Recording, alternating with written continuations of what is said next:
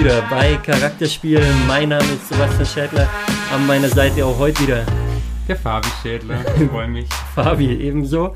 Und äh, wir sind heute nicht allein. Wir haben heute einen Interviewgast mit am Start. Äh, diesmal einer, der auch aus dem Fußball kommt. Wir haben die ersten äh, ja, Schritte in der Jugend gemeinsam gemacht und äh, er hat es in die Nachwuchsleistungszentren äh, Deutschlands geschafft und ist heute Bodybuilder.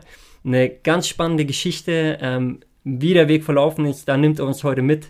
Herzlich willkommen, Tim Binder. Ja, hi zusammen. Vielen Dank für die Einladung. Ähm, freut mich mega da zu sein. Und ja, schön, nice. dass du da bist. Hey. Ich, wir haben es vorhin schon gesagt, dass du gekommen bist. Wir haben uns sicher zehn Jahre nicht gesehen. Ja, sicherlich. Ich. Ja, gut, zehn. Wir bestimmt. Ja, wir bestimmt, ähm, ja. Aber das war, ja, ich habe es gerade eben schon gesagt, 2015 etwa aufgehört mit Fußball und wenn man aus diesem Fußball, aus dieser Szene raus ist, dann sieht man einfach die Leute vom Fußball nicht mehr. Und so ging es uns leider auch. Ist so. Aber dank Social Media nie aus den Augen verloren. So schaut's aus.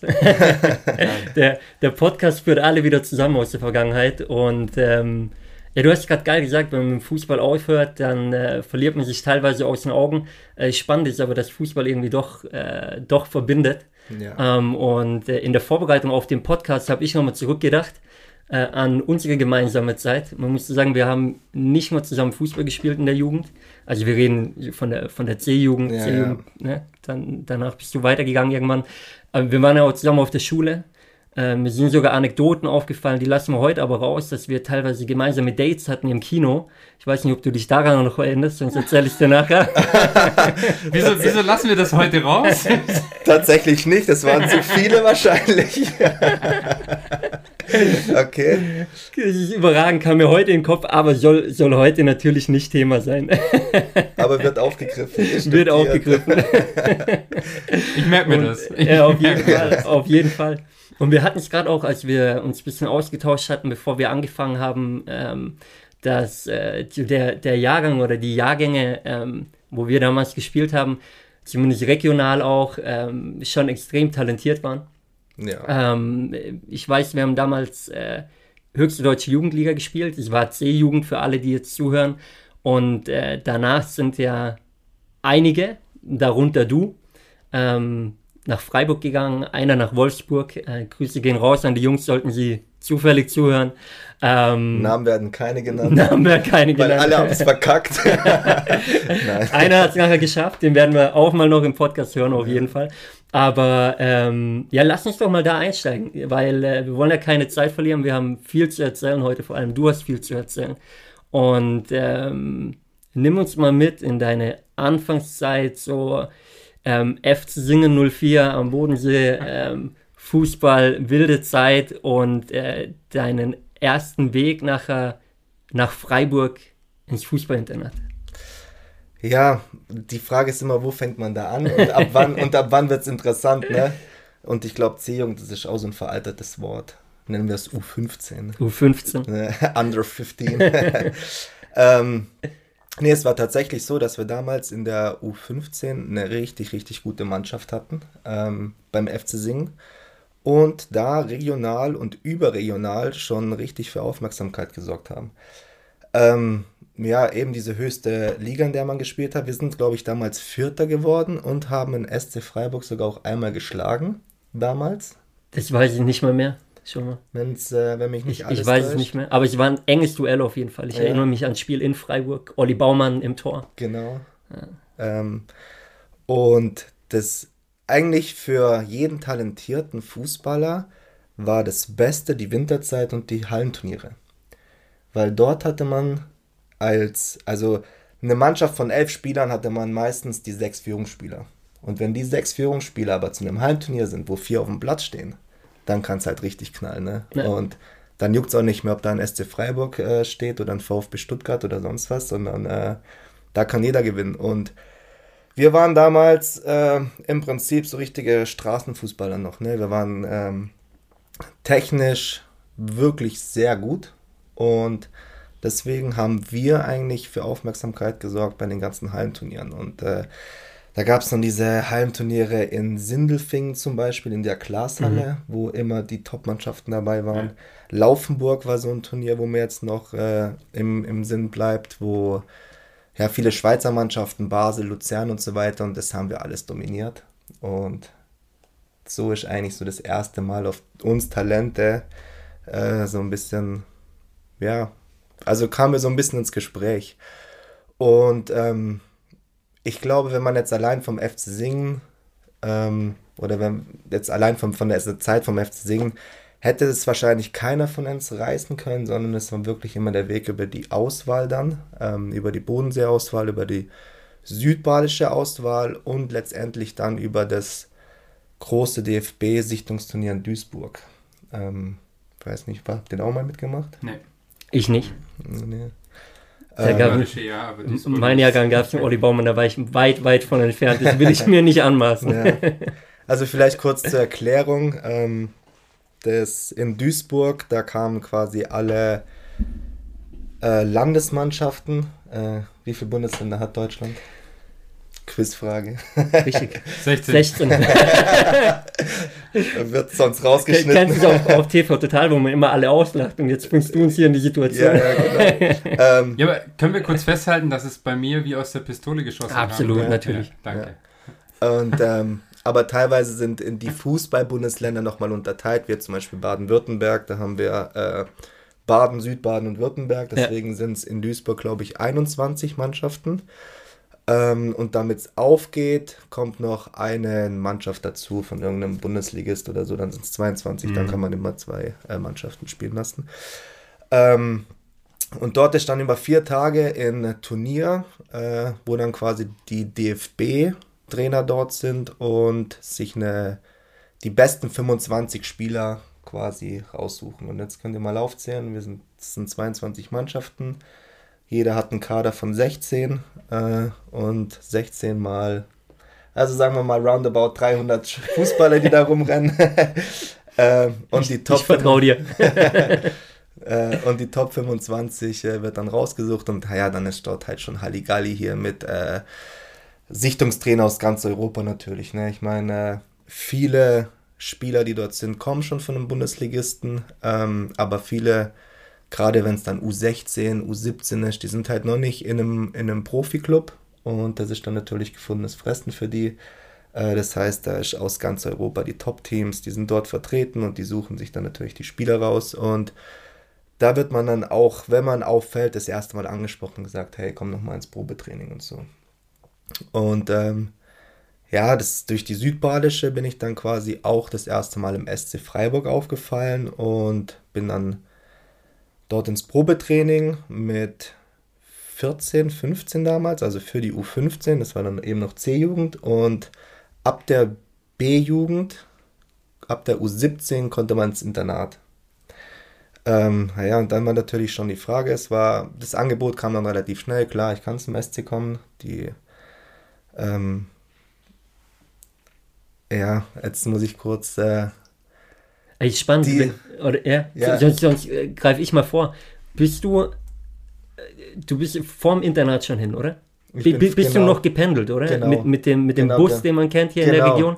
Das bedeutet, du hast, äh, wir sprechen in der Zeit U15, U16, so das genau. Alter, hast du ja in dem Fall eine, eine krasse Belastung schon gehabt. Ähm, wir sind auf dieselbe Schule gegangen, ja. ähm, eine, eine, Zeit lang. Das bedeutet, ähm, war das schon weiterführende Schule? Also Gymnasium war es halt auf jeden Fall. Ja, ja. Ähm, und man, man, muss sagen, für die, die es nicht wissen, von Singen nach Freiburg äh, fährst du bis zum Fußballinternat äh, auf jeden Fall eine Stunde. Also ein bisschen länger sogar. Ja, ne? Auf, länger. Ähm, und wie oft bist du das gependelt? Ähm, also viermal, vier bis fünfmal die Woche. Krass. Ähm, und das, ich komme jetzt eben, gut, dass du den Bus ansprichst, weil die Frage war dann, wie macht man das? Ne? Ähm, und wir waren dann quasi aus der Bodenseeregion, waren wir drei Leute, die der SC gern haben wollte, aber es war nicht machbar, dass wir dann mit dem Zug fahren oder so. Mhm. Aber denen war das scheinbar so viel wert, dass die damals, das, das war nämlich das erste Jahr, als sie das gemacht haben, Ach, okay. den Vorschlag gebracht haben, hey, passt auf, wir haben unsere Busse, wir schicken einen nach Singen, sammeln dort alle auf, bringen euch ins Training, und bringen euch abends wieder zurück. Ja, krass. Crazy. Und ähm, es waren dann ganz oft Studenten, die das dann als Nebenjob gemacht haben. Für die natürlich auch super. Und die haben uns dann tatsächlich, also ich meine U15, wir hatten viermal die Woche Training, äh, Samstag dann Spiel äh, jeweils. Das heißt, ähm, ja, die, die kamen dann viermal mit dem Bus, vier bis fünfmal die Woche an nach Sing gefahren, haben uns aufgesammelt. Abfahrt war dann immer so circa 14.30 15 Uhr, 17.30 war Training und dann waren wir roundabout, ja, 21.30 22 Uhr waren wir wieder zu Hause. Ähm, und das hieß Krass. ja, nach der Schule direkt in den Bus rein, kurz bei McDonalds eine Tüte geholt. Sportler-like. Und ja, das ist. Gesponsert vom SC Freiburg. ja, also, aber das ist ein Punkt, auf den ich später auch äh, irgendwann noch zu sprechen komme oder was ein interessantes Thema ist. Mhm. Äh, wir sprechen von einem Leistungszentrum. Es wird von uns alles abverlangt. Und was es dann teilweise zum Essen gab, also die einzige Möglichkeit, wie man perfekt regeneriert oder Leistung bringt. Ähm, und wie sich Fußballer ernähren und das vielleicht jetzt ins Bodybuilding. Das sind Welten und äh, da, da möchte ich keinem Fußballer zu nahe treten, weil es gibt Ausnahmen, ja. ja Wir ja. kennen es, aber die Ausnahmen äh, heißen dann Cristiano Ronaldo oder so mhm. und die dominieren einfach seit über zehn Jahren. Also so viel. Fakt. So viele Leute gibt es dann doch nicht, die dieses Top-Niveau erreichen. Ähm, äh, nee, aber anderes spannendes Thema, wo ich jetzt rückwirkend sagen würde, hey, da gibt es so viel Ver Verbesserungsbedarf, was Supplementation angeht, was Ernährung angeht. Und äh, ist auf jeden Fall auch interessant. Ähm, ja, und das war dann eben die Anfangszeit, weil eben der erste Freiburg sagt, ins Internat kann man erst ab der U17. Und ja, hey, wenn man als Junge ein Angebot bekommt für einen Profi-Club, da sagt keiner nein. Nee ich spiele nochmal freiwillig beim FC Singen im Jahr und warte, bis ich ins Internat kann. Ähm, war, war, das bei euch, nur, nur kurz eine Frage dazwischen, war es bei euch so, dass ihr einmal die Woche beim Heimatverein trainiert habt oder gar nicht? Nee, das war dann äh, montags, habe ich in der Bodensee-Auswahl trainiert. Okay, ja. Das war so das Auswahltraining und dann quasi viermal beim SC und am Wochenende das Spiel. Nice, nice. Ja aber auch eine krasse Belastung. Ich meine, wir hatten, du hast äh, auch gesagt, äh, in, dem, in dem letzten Podcast-Interview schon mal mit dem Tobi, der war der Weg aber deutlich kürzer natürlich. Ja. Jetzt hattest du schon eine, eine, eine, krasse Fahrzeit. Ich meine, das waren pro Tag nachher locker insgesamt zweieinhalb Stunden. Locker, ja, locker. wir rechnen, wir, ja. neben wir rechnen ohne Verkehr, ohne alles. Also, sag, sag drei Stunden ähm, locker. Ähm, wie, wie war es für dich damals in den jungen Jahren äh, mit Schule? Ja, tatsächlich. mit mit äh, darf man sagen, du warst ja auch, ähm, ja, du warst ein Straßenkicker auf jeden Fall. Du warst ja auch einer, der gerne unterwegs war. So habe ich dich noch im Kopf. Ja, und das, ja, deswegen meine ich, äh, äh, da kommen wir dann irgendwann drauf, warum ich das Internat wieder verlassen durfte. und wo dann bei mir so dieser Knackpunkt war, okay, ich muss an meiner mentalen Einstellung mhm. ganz stark was ändern, mhm. wenn ich mein Ziel erreichen will.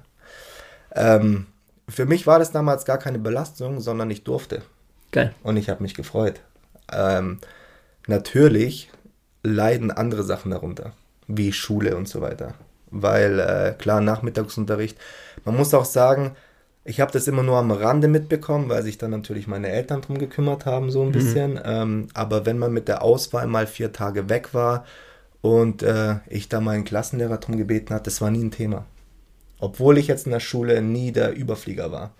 Aber diese sportliche Förderung, die gab es doch irgendwo immer, weil es äh, auch für die Schule irgendwie eine, ja, was Besonderes war, dass da so ein Talent ist, das äh, so einen Erfolg hat in der Sportart oder so. Ne? Ja. Ähm, das fand ich schon immer ganz cool. Also das war wirklich nie das Thema, dass wenn ich mal drei, vier Tage frei gebraucht habe oder nachmittags nicht zur Schule konnte, äh, dass die mir da irgendwie Steine in den Weg gelegt haben. Also da vielen Dank an die Leute, die da involviert waren. Keine Ahnung, wer es war. So habe ich es aber irgendwie. Shoutout zum Friedrich-Müller-Gymnasium singen. genau. Ähm, Haben wir das auch mal erwähnt? Ja. Check. Ähm, also so habe ich es zumindest in, in, Erinnerung. Ne? Das sind jetzt auch ja. schon 15 Jahre her. Ähm, und äh, ja, genau.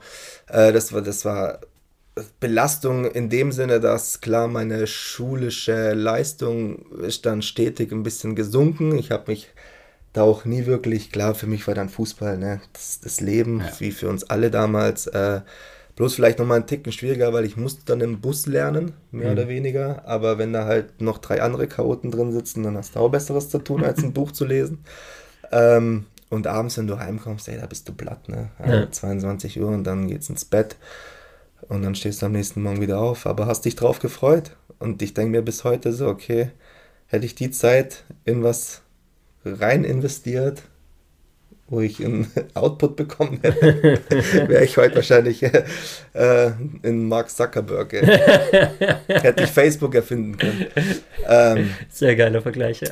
ja, nee, also wenn, wenn man das, wenn man die Stunden auf der Straße mal aufrechnet, aber es ging uns allen so, ähm, oder gar ganz vielen wahrscheinlich, also auch am Wochenende selbst in, in der Verbandsliga, dass man da bis nach Rastatt und so weiter mhm. hochfährt, ne, Offenburg, das waren Kackstrecken, da ist der ganze Samstag im Eimer. Ja. Wenn du dann noch auf den Deckel kriegst, dann ist das ganze Wochenende gelaufen. Also wie viel Stunden Zeit äh, da auf der Strecke bleiben, ähm, ja, das ja, muss, man mal auf, muss man mal aufrechnen. Ne? Wirklich. Das Spannende aber ist, wenn, wenn ich da vorgreifen darf, ähm, du hast ja dann äh, in dem Fall so gut performt, auf jeden Fall in der Zeit, fußballerisch, dass du quasi die Möglichkeit bekommen hast, ins Internat zu gehen, Freiburger Fußballinternat, damals schon sehr bekannt, ja. äh, auch, auch in Deutschland. Und man muss sagen, so Plätze im Internat sind ja immer, immer limitiert auch. Also ja. die werden ja nicht jedem angeboten. Genau. Ähm, pro Jahrgang sind es drei in Freiburg. Also im, im Internat sind insgesamt 15 Plätze, glaube ich. Und dann pro Jahrgang etwa drei bis vier Stück, je nachdem, äh, wie viel Bedarf da ist. Und bei uns 91er waren es drei Stück. Ich war mit dem Dome Bentele, Grüße, falls du das hörst, und der Donat Laskovic. Und der kam damals aus Ungarn von Ferencvaros Budapest. Mhm. Und deren Mannschaft wurde aufgelöst. Und diese ganze Mannschaft wurde dann in Europa verteilt. Krass. Und die haben damals den Nike Cup gewonnen, war scheinbar auch eine riesen Ausland, äh, eine riese äh, Ausnahmemannschaft. Und mit einem anderen, äh, mit dem Danny, der damals auch äh, dort in Ferencvaros gespielt hat, den habe ich dann beim HSV getroffen. Also da habe ich okay. mit zwei Stück von dieser Mannschaft damals zusammengespielt, die in Europa verteilt wurden. Ähm, genau, und dieser Donat Laskovic, äh, der war mein direkter Konkurrent als Linksfuß, direkt dieselbe Position. Das macht natürlich Spaß, wenn man da direkt mal aufs Internat kommt und man hört da von so einem, also gefühlt für uns Deutsche, ist ja immer so, wenn ein ausländischer Spieler kommt, dann muss der immer was drauf haben. Mhm. Weißt du, ich meine? Mhm. Das war immer so, wieso holt man denn sonst? Ja, wieso macht so. man sich den Aufwand äh, ja.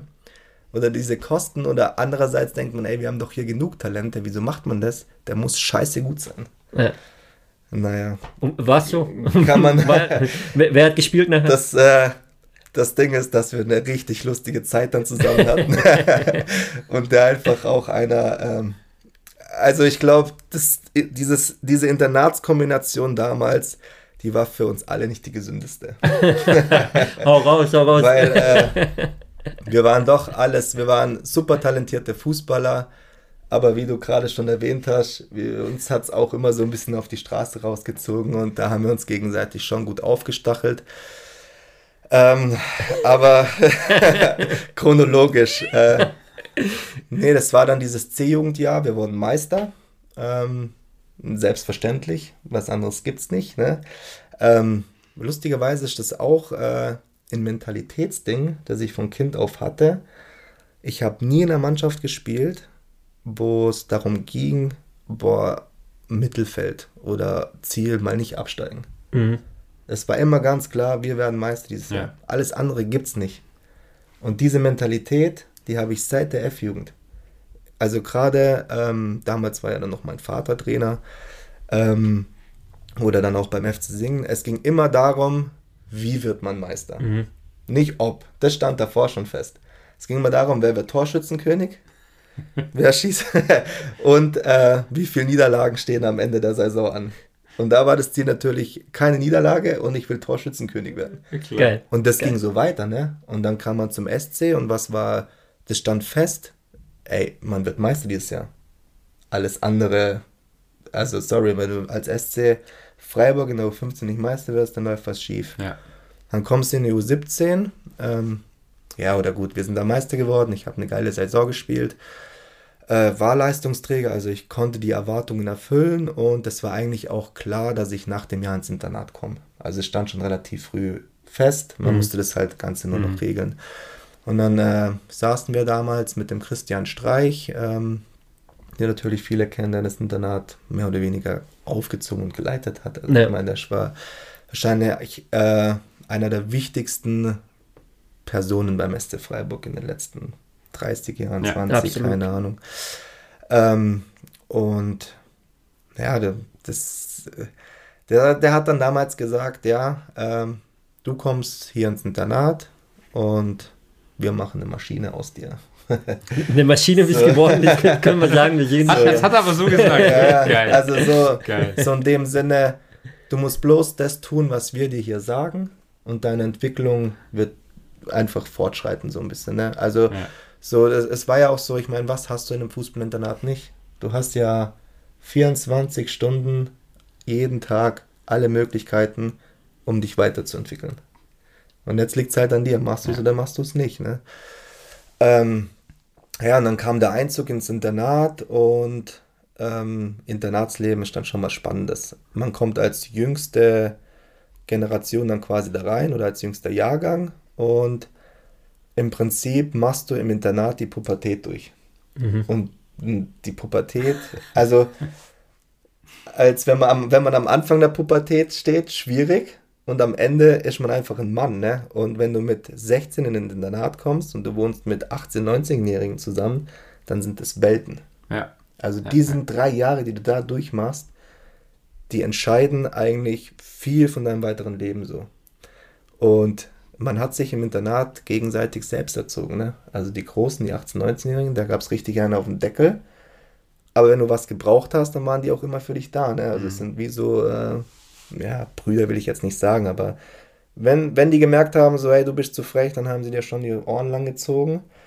Ähm, und äh, ja, das ist dann halt, ja, die, die zeigen dir schon die Richtung, wo lang es geht, ne? Und ja, das Internat, ja, das, ähm, wie fangen wir da an? also man muss jetzt immer die fußballische Karriere sehen und die Sache neben dem Platz. Ja. Und fußballerisch war ja alles keine Frage. Ich meine, das Talent hatte ich und für mich stand relativ, also den Traum, Fußballer zu werden, ne? Den gab es für mich eigentlich gar nie. Für mich stand fest, dass ich Profi werde. Geil. So, Krass, krass, oh, krasse Also- Aussage, ja. Ne? weißt du, wie ich meine? Ja, aber Ja. auch eine geile Einstellung. Ja, ja, natürlich. Ja, ja. also- Mentalitätsthematik von vorhin. Ja, so man hört immer so, boah, mein Traum ist Profi zu werden. Und ich dachte mir, wenn die mich hierher holen, dann müssen die doch davon ausgehen, dass ich das werden kann. Mhm. Das heißt, für mich steht nicht mehr fest, dass ich es werde, sondern wie, wo und wann. Ja. Und ab dem Zeitpunkt war es für mich bloß noch so ein bisschen, jedes Spiel war Nutzen zum Zweck und dem Schritt näher zu kommen. Und da kam dann irgendwann aber auch der Leistungsdruck dazu. Der kam aber irgendwann unterschwellig. Mhm. Weil, ja, mit 15, 16 hast du, da, da gehst du kicken und hast Spaß. Weißt du, aber dann fängt es plötzlich an, um Verträge zu gehen. Dann checkst du plötzlich, oh, die Luft wird dünner. Mhm. Ich muss um den Vertrag für die U19 spielen. Und dann kommst du plötzlich in Konkurrenz und so weiter. Ne? Wenn ich am Wochenende nicht spiele, wie soll ich mich beweisen? Und dann, ich habe mir neulich die Frage gestellt, wann kam der Punkt, wo mir Fußball eigentlich keinen Spaß mehr gemacht hat? Und das ist schwierig zu sagen, weil irgendwann war es die Leidenschaft und Spaß ja, aber es war schon relativ früh mein Job. Also so hat sich angefühlt. Ja, Ähm, also na nachvollziehbar. Ja. weil, also gerade im Internat, wir haben ab, ab dem Einzug ins, ins Internat hat man auch Geld dafür bekommen. Ne. Fürs Fußballspielen. Ne? Das waren damals nicht viel, das waren, glaube ich, 150 Euro für die U17 damals, glaube ich. Aber der hat ja keine Ausgaben. Ja, ja. Und 150 Euro waren damals echt viel so, ne? ähm, ja, aber das, das war so ein bisschen dieser, diese Mentalität, die ich auf den Platz gebracht habe. Ähm, was dann vielleicht ab und zu leichtsinnig gewirkt hat. Ja, also für mich war klar, fuck, ich bin gut. Da führt kein Weg dran vorbei. Das habe ich vielleicht ab und zu ein bisschen auf die leichte Schulter genommen und ich war, ja, da kam halt der Straßenkicker wieder so ein bisschen raus. Aber ich dachte mir so, negativ auffallen ist immer noch besser als gar nicht auffallen. Finde ich sehr geil. Da mal so eine Geschichte, ähm, ich glaube, es war DFB-Pokal gegen Borussia Dortmund, Elfmeterschießen. Und ähm, ja, Elferschießen, viele kneifen ja davor, ne? Ich dachte mir so, geil, die Chance. Äh, am besten immer den letzten schießen und das Ding, genau. das Ding entscheiden. so war es dann auch. Und ähm, ich dachte mir so, ja, ich schieße den Elfer nicht einfach nur. Ich mache No-Look. Kennt ihr das noch? Ja, klar. Schießen und wegschauen. Entscheidender Elfmeter, Entscheid DFB-Pokal gegen Borussia Dortmund. So sieht's aus. Tim Binder geht hin und macht No-Look und knall das Ding schön saftig am Tor vorbei. Scheiße. aber das ist so ein Ding, ja. Äh, aber das ist, das reflektiert so ein bisschen meine Persönlichkeit. Alles oder nichts. Mhm. Ich hätte in dem Moment alles haben können oder so war ich der Loser. War aber für mich völlig okay, aber ich bin so extrem und sag entweder ich will alles rausholen und mach was richtig oder ich lasse es sein ich gehe nicht einfach ins Fitnessstudio, äh, um ein bisschen Gewicht hin und her zu schmeißen. Nein, ich will dann Bodybuilding betreiben. Ich will mhm. Wettkampfsport machen. Und das ist auch so ein mentales Ding, so man wächst als Leistungssportler auf und hat das in sich oder halt nicht. Das ist eine Sache, die kann man nicht mehr lernen. Also zumindest nicht später. Ja. ja. Ähm, Wobei es spannend ist, ja, also denkt sich vielleicht jetzt auch der ein oder andere Zuhörer, weil die, die Aussage, die du triffst, ist geil. Also entweder ganz oder gar nicht. Und was aber ja spannend ist bei dir, ist dieses Ding, dann trotzdem in so einer Situation, andere würden ja sagen, hä, aber warum gehst du dann nicht hin und nagelst das Ding einfach unter die Latte Vollspann rein als Beispiel. Nee, du gehst hin und sagst, ich, ich verstehe, was du meinst mit dem alles oder nichts, aber sagst, okay, aber ich bin trotzdem auf dem Binder und ich mache jetzt einen No-Look. Richtig. Und es war diese Arroganz, die man mir ganz oft mhm. Äh, mhm. nachgesagt hat. Ne? Also ich war schon eher ein arroganter Spieler, kann man so mhm. schon sagen. Aber das hat mich auch ganz oft eben auf die Fresse fallen lassen, mhm. weil ähm, ich dann, wenn es um Spiele ging, wo, wo man sich über einen Kampf, ja, also diese Effenberg-Momente, die du neulich ja. gelernt hast, ja, äh, zu dem bin ich erst später geworden. Aber ich wäre anfangs niemals über einen Kampf in ein Spiel gekommen, sondern ich wäre über ein 1 gegen 1 Dribbling über einen Übersteiger, ich hätte einen tunneln müssen, ich hätte einen dupüren müssen. Mhm. So wäre wär ich ins Spiel gekommen, ne? Aber niemals über einen Kampf. Mhm. Das war nicht mein Spiel, mein Spielding. Äh, Aber umso höher du in den, in den Altersklassen kommst, desto mehr spielt es aber eine Rolle. Und da fängt es halt in der U17 dann schon an. Es war wieder klar, SC Freiburg, wir wollen Meister werden. Jetzt kommt aber halt plötzlich ein FC Bayern München, jetzt kommt ein VfB Stuttgart, mhm. Jetzt kommen plötzlich Mannschaften, mit denen bist du auf Augenhöhe. Mannschaften, die vielleicht sogar einen Ticken besser sind. Und wie schlägst du die? Da geht es über einen Kampf, ne? Und da habe ich auch äh, ein Spiel in Erinnerung. Ähm, Heimspiel gegen FC Bayern München, U17. Meine ganze Schulklasse war da. Ich habe alle eingeladen. Ey, FC Bayern München kommt, ihr müsst kommen, ey. Es wird ein geiles Spiel. Tim Binder, 20. Minute, ausgewechselt. Boah, nein. Scheiße. Ja, 20. Minute 20, ausgewechselt. Ja. Höchststrafe für den Fußballer, ja. Ich habe dann natürlich gesagt, ich war verletzt. Aber ähm, nein, das, das war einfach so, dass dieses Spiel hat sehr kampfbetont begonnen. Mhm. Das war klar, das war eine Schlacht. Und da konnte man mich nicht gebrauchen. Und jetzt war die Frage, okay, ähm, 20 Minuten klingt jetzt vielleicht nicht viel, aber für ein Fußballspiel können zwei Minuten entscheidend sein. Absolut. Ja, auch, Absolut. Ja? Und jetzt war die Frage, okay, der hat damals gesehen, ja, die linke Seite, auf der ich gespielt habe, linkes Mittelfeld, offensiv. Ähm, ich arbeite viel zu wenig zurück. Das war auch nie mein Ding, so, boah, in die Verteidigung zurückarbeiten, ey, nee. Ähm, Naja, also musste ich raus. Richtige Entscheidung damals. Möchte ich nicht bestreiten. Ich stand nur scheiße da. ähm, was mich natürlich auch wieder, wenn man das mental betrachtet, äh, ja, also ich hatte damit schon wieder zu nagen, ne? wo ich dann gesagt habe, so, boah, fuck, jetzt äh, bin ich da raus, ey. Ähm, ja, aber das sind äh, so ein paar äh, interessante Sachen. Naja, äh, also fußballerisch im Prinzip, ja, nie das Problem gewesen. Ähm, schulisch, also das, was daneben dem Platz passiert ist, war ich halt damals wirklich in Chaot. Also undisziplinierter. Also im Sport konnte man nicht disziplinierter sein, weil ich habe jede Minute, jede Freie habe ich auf dem Fußballplatz verbracht, um Freischüsse zu schießen, um mhm. meine Übersteiger, äh, um meine Triplings zu trainieren.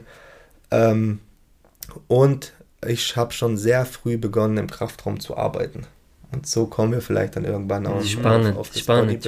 Wusste ich auch nicht. Ja. Ähm, also äh, ein ausschlaggebender Punkt war Cristiano Ronaldo 2004 EM, als er sein T-Shirt auszieht und äh, diesen Jubel macht. Und ja. er hatte dieses breite Latt unter den Achseln hängen. Ja. Ich habe gesagt, das will ich auch. Geil. Geil. Cool. Fuck, Alter, das will ich auch. Nice. Und ähm, ja, ich war immer ziemlich dünn. Kannst, ja. kannst dich auch daran mhm. erinnern. Also ich war sehr, sehr schmächtig und ähm, habe jetzt auch in der Pubertät nicht Unmengen an Muskelmasse zugelegt, aber es hieß dann irgendwann, ja, wenn du in die U19 kommst oder so, da brauchst du schon ein bisschen mehr Dampf, ne? Mhm. Und äh, mein Dad, der hat mir damals in die Garage eine Handelbank reingestellt und so. Und ich weiß noch, ich war jeden Tag in der Garage bei Wind und Wetter, teilweise minus 4 Grad, Bomberjacke äh, Mucke reingeknallt und habe da drin trainiert und es hat mir Spaß gemacht. Mhm.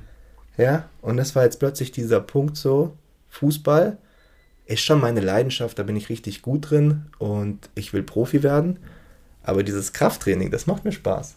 Also da waren schon die ersten Anzeichen quasi von deinem heutigen Weg, yeah. um das mal zwischendrin festzuhalten, yeah. dass dir einfach Kraftsport auch extrem Spaß macht. Genau. Ohne Leidenschaft werden könnte. Genau. Also Zumal du ja nur ganz kurz zu dem Zeitpunkt vielleicht schon an dem Punkt warst, dass du dir überlegt hast, ist jetzt Fußball mehr Job und weniger Leidenschaft und dann entwickelst du plötzlich was anderes, was dir jetzt plötzlich Spaß macht, oder? Oder ja, war das da noch nicht so? Das war sogar schon davor, davor. Ähm, also bevor ich nach Freiburg bin und also wenn wir von Null anfangen wollen, dann hat mich mein Vater früher immer mit zum alten König in Rillersing genommen, das war eine Muckibude, also auch ein Fitnessstudio und er hat damals selber noch gepumpt mit seinen Freunden. Geil. Und ich war da als ganz kleiner Knirps immer mit dabei und konnte wahrscheinlich das Eisen schon riechen und das hat mich, das hat mich so getriggert, so das musste irgendwann so kommen. Nice. Ähm, aber um äh, mal vielleicht das aufzugreifen, was ich für den für meinen fußballerischen Erfolg getan habe, ähm, in der Bodenseeauswahl habt ihr gespielt, ne? Ja. Cosimo Cometa. Ja, Cosi. Legende. Cosi. ja, klar. Das war der ähm, einzige Auswahltrainer, vor dem ich wirklich so Respekt hatte. So sieht's aus. Krass. Jeder ja. aber, jeder ja. glaube ich. Ähm, und da, ja, und der hat damals zu mir gesagt, ähm, ich könnte an meiner Schnelligkeit arbeiten. Also Spritzigkeit, Schnelligkeit äh, und an meiner Koordinationsfähigkeit. Mhm. Und wie alt ist man in der Bodenseeauswahl? 14, 13? Du warst bei deiner Anfangszeit wahrscheinlich. Ja, so. ja, ja, also, es also war noch vor dem SC Freiburg. Ja, ja klar, dann, ja. dann war das das Alter. Ähm, und ich äh, wusste ja nicht, wie mache ich das. Ja. Und dann habe ich mich damals schon quasi selbst schlau gemacht und kam dann drauf, äh, mein, mein Vater kommt aus dem Boxen zum Beispiel, für mhm. Tun die mal Seilspringen. Mhm. Mhm. Ich habe mir dann ein, Sprungseil gekauft und habe angefangen, jeden Tag Seil zu springen auf Geschwindigkeit. Krass. Ich hatte dann so einen Zähler am Sprungseil und das hat dann quasi in 60 Sekunden die Schläge ge ge ähm, gezählt. und ich hatte dann so ein richtig altes aus Leder. Wenn man das nass gemacht hat, ist es noch schneller gelaufen. Hat aber auch ordentlich gefetzt. Ne? gefetzt also ja. du hast ja schon gelernt, koordinativ zu arbeiten. ähm, und so habe ich dann natürlich versucht, über die Koordination schneller zu werden und einfach diese Steps, diese schnell, ne? Mhm. durch diese Sprungseil immer schneller zu werden, immer schneller zu werden. Und äh, dann halt auch ähm, im, im Internat dann später hat es in, in, mit 15 mit Krafttraining angefangen, um schneller zu werden. Ähm, oder halt auch Muskulatur aufzubauen und da waren Kniebeugen zum Beispiel so ein Ding. Und ich habe mir dann überlegt, so ja, aber mit der Kniebeuge, das kann es ja nicht gemacht sein. Die muss ja irgendeine Auswirkung haben. Also ich habe damals schon immer alles hinterfragt und hatte ein unheimliches Interesse daran, was passiert anatomisch oder mhm. physiologisch mhm. im Körper, wenn ich das jetzt mache. Und es ging immer darum, im Fußball, umso höher du kommst, spielt Geschwindigkeit ein entscheidender Faktor. Ja. Egal, ob es Handlungsschnelligkeit ist, wo wir dann wieder auf eine mentale Sache zurückkommen, mhm. oder deine körperliche Geschwindigkeit und Robustheit. Und dort bin ich dann das erste Mal drauf gekommen, ah, der Muskel, der hat Fast-Twitch-Fasern und Slow-Twitch-Fasern und wie kann ich die manipulieren? Wie muss ich trainieren? damit ich die Fast-Twitch-Fasern aktiviere und quasi mhm. schneller werde. Mhm. Und ähm, so habe ich dann quasi früh angefangen, schwer zu trainieren, mit, also auf Maximalkrafttraining mhm. quasi, um auf dem Blatt schneller zu werden. Ja. Ähm, ja, und deswegen hing ich genauso auf dem Kraftraum wie äh, auf dem Fußballblatt selber. Weil ich schon damals nicht mit dem Gedanken, ich will einen geilen Körper haben, sondern äh, ich brauche diese Robustheit für meine Zweikämpfe und ich brauche die Schnelligkeit. Mhm. Ähm, bedeutet, und, äh, oder ja, sorry. Nee. Be bedeutet, wir, wir halten mal fest, also fußballerisch hast du Gas gegeben auf jeden Fall, du hast äh, im, im Kraftraum Gas gegeben quasi, du hast dich damit beschäftigt, wie werde ich besser, also wie hole ich das aus mir raus, was ich für einen Fußball brauche. Jetzt kann man ja aber vorgreifen, dass es letztendlich irgendwann beim, beim SC Freiburg auch zu dem Punkt kam, wo ich bei Freiburg vorbei war quasi. Genau. Ähm, du hast ja vorher auch angesprochen, ähm, auf dem Platz diszipliniert, alles was mit Sport zu tun hatte, diszipliniert. Aber irgendwas hat ja nicht gepasst. Genau. Dass nachher irgendjemand, wer auch immer es war beim SC Freiburg, gesagt hat, Timmy, mega Talent, aber bis hierhin und nicht weiter. Nehmen wir es da mal mit. The Second Life. ähm, ja, es war dann doch so, dass ich, äh, also wir waren eine coole Crew im Internat und das äh, Nightlife, das war gerade, wenn man, äh, ja, Frauen kommen dann so langsam rein, ne, Interesse und die Pubertät und du willst feiern und Alkohol und so weiter und ich dachte mir immer so, es geht doch auch beides. Und äh, es war dann schon so, dass ich äh, Samstag nach dem Spiel nach Hause, nach Singen, Top Ten, abends schön eingebechert, ne? Sonntag frei, Montag wieder Training. Also ich habe mir das Party-Life nicht nehmen lassen. Und ganz oft auf Auswärtsspielen hatten wir dort einen Tag Übernachtung. Mhm. Und äh, dann haben wir gesagt, ja komm, holen wir uns noch ein Bierle oder so. Ne, eigentlich totaler Quatsch, aber du machst es halt in deinem jugendlichen Leichtsinn. Ähm, und ja, also weißt du, einen Tag vorm Spiel, haben wir uns da so. Noch Bier getrunken. Ich so sag jetzt mal, à la Mario Basler. Ja, ich sag jetzt mal nicht besoffen, aber wir, wir haben uns einfach. Äh, wir haben uns nichts dabei gedacht und dachten so, Alter, wir wollen Spaß haben, so weißt Und ähm, dann haben wir uns nachts aus dem Internat rausgeschlichen. Also das heißt, wir haben ähm, über die Physiotherapie damals immer das Fenster kipp, gekippt, dass man da raus und rein kann, dass die quasi an der Haupttür nichts mitbekommen und sind dann nachts abgehauen. Und äh, ich meine, eigentlich, wir waren unter 18, wir kamen nirgend rein, aber als SC-Spieler hat es immer deine Connection und die Älteren waren ja auch dort. Ging es, ja. Und äh, dann, boah, wie hieß das? Äh, diese Disco am Bahnhof ganz oben ah, drin. Ja, ja, Kagen. Kagen, ja, dann genau. sind wir dort immer rein, ne, und morgens um fünf wieder zurück und die Endstory war dann quasi, ja, sind wir wieder abgehauen, haben uns richtig Alkohol gekauft, sind an der Hauptstraße von, von Freiburg Richtung Innenstadt gelaufen. Und dann ist, ist ein SC Freiburg Auto an uns vorbeigedüst.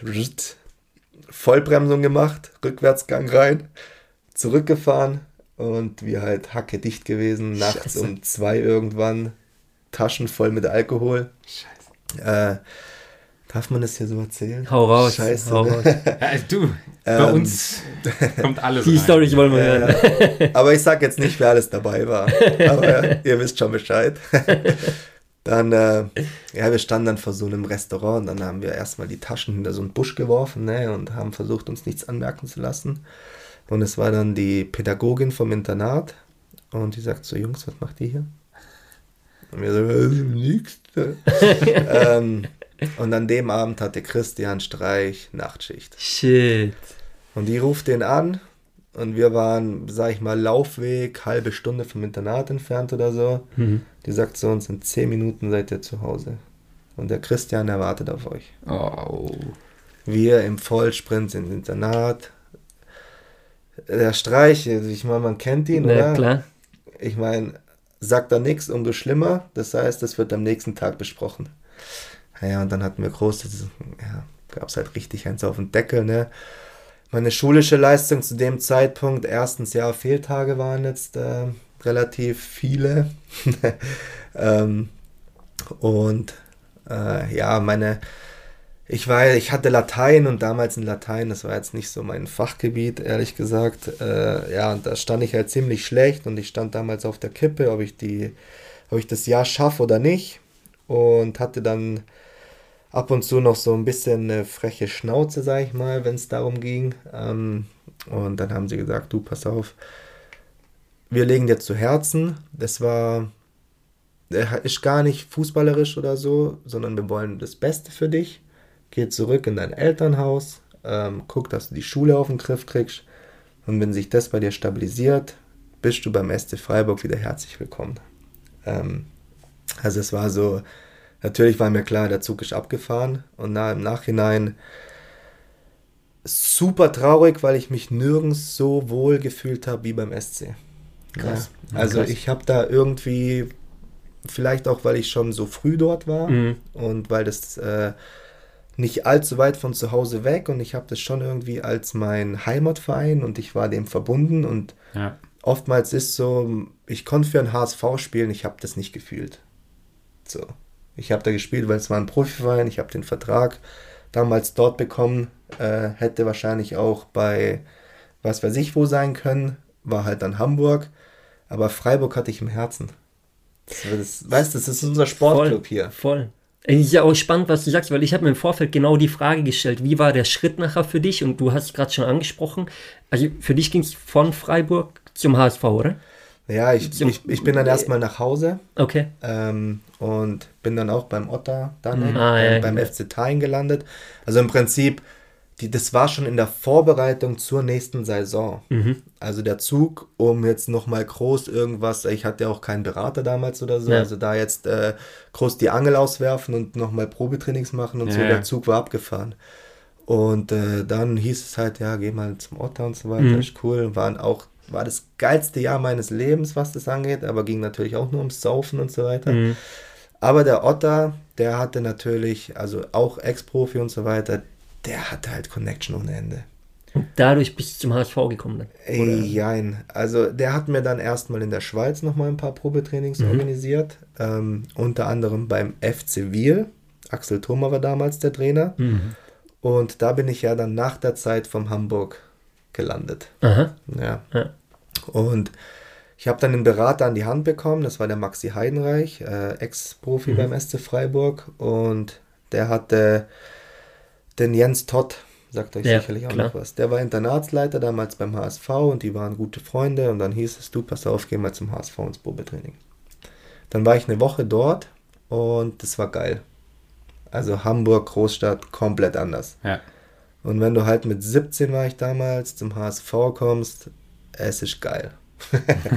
Kann man schon so sagen, ne? Es ist alles doppelt so groß wie beim SC Freiburg. Ähm, und die Mannschaft war damals auch mega geil. Die haben mich mit offenen Armen empfangen. Äh, der ein oder andere kannte mich sogar schon aus der SC-Zeit, als man sich mal auf einem Turnier und so getroffen hat.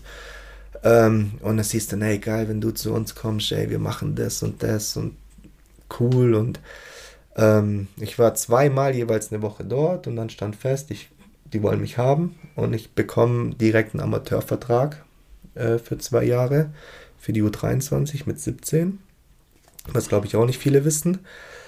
Und äh, bin dann quasi nach diesem Jahr in Thaingen äh, zum, zum HSV ins Internat.